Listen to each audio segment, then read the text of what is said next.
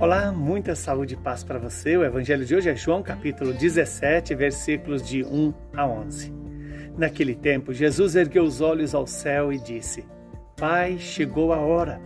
Glorifica o teu filho, para que o teu filho te glorifique a ti, e porque lhe deste poder sobre todo homem, ele dê a vida eterna a todos aqueles que lhe confiaste. Ora, a vida eterna é esta: que eles te conheçam a ti o único Deus verdadeiro e aquele que tu enviaste, Jesus Cristo. Eu te glorifiquei na terra e levei a termo a obra que me deste para fazer. E agora, Pai, glorifica-me junto de ti, com a glória que eu tinha junto de ti, antes que o mundo existisse. Manifestei o teu nome aos homens que tu me deste do meio do mundo. Eram teus e tu os confiaste a mim e eles guardaram a tua palavra. Agora, eles sabem que tudo quanto me deste vem de ti, pois dei-lhes as palavras que tu me deste, e eles as acolheram e reconheceram verdadeiramente que eu saí de ti e acreditaram que tu me enviaste. Eu te rogo por eles, não te rogo pelo mundo, mas por aqueles que me deste porque são teus. Tudo que é meu é teu, e tudo que é teu é meu, e eu sou glorificado neles. Já não estou no mundo, mas eles permanecem no mundo, enquanto eu vou para junto de ti. Palavra da salvação. Glória a vós, Senhor. Louvado seja Deus por esta palavra, que ela produza o fruto que ela nos anuncia. E o fruto é a nossa salvação, é o próprio Jesus. Veja como São João, nesse capítulo 17, vem nos apresentar ah, toda a fala de Jesus sobre a sua despedida e ao mesmo tempo nos revelar coisas maravilhosas. Veja que Jesus ergue os olhos aos céus e disse: Pai, chegou a hora, glorifica o teu filho. Sabemos que a hora para o evangelista João é a hora da paixão, mas é também a hora da glorificação. E quando Jesus diz: glorifica o teu filho, para que o teu filho te glorifique a ti.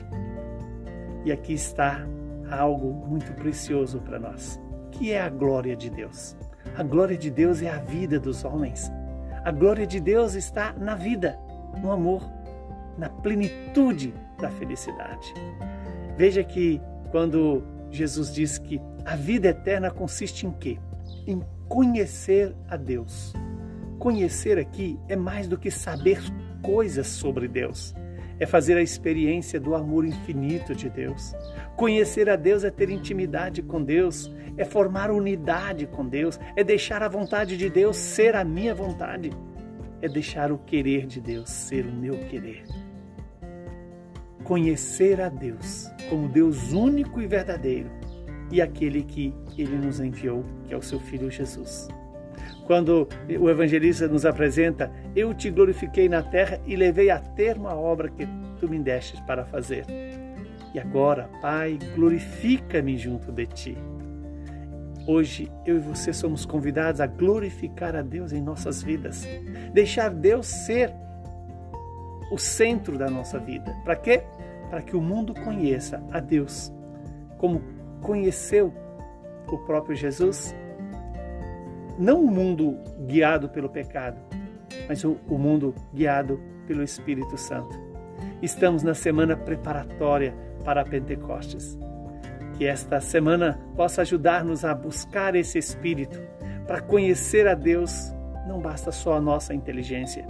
Precisamos da ação do Espírito de sabedoria, o Espírito que nos ilumina, que nos santifica, que nos faz verdadeiramente formar a unidade com a Santíssima Trindade.